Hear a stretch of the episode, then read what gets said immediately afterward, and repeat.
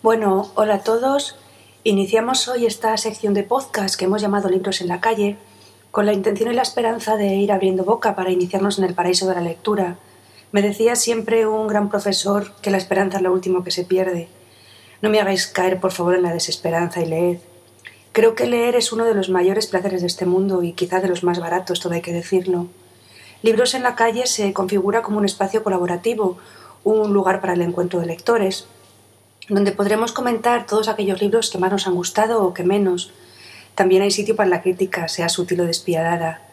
Desde aquí os animo a que todos aportéis vuestro granito de arena, a ver si conseguimos crear una gran biblioteca virtual.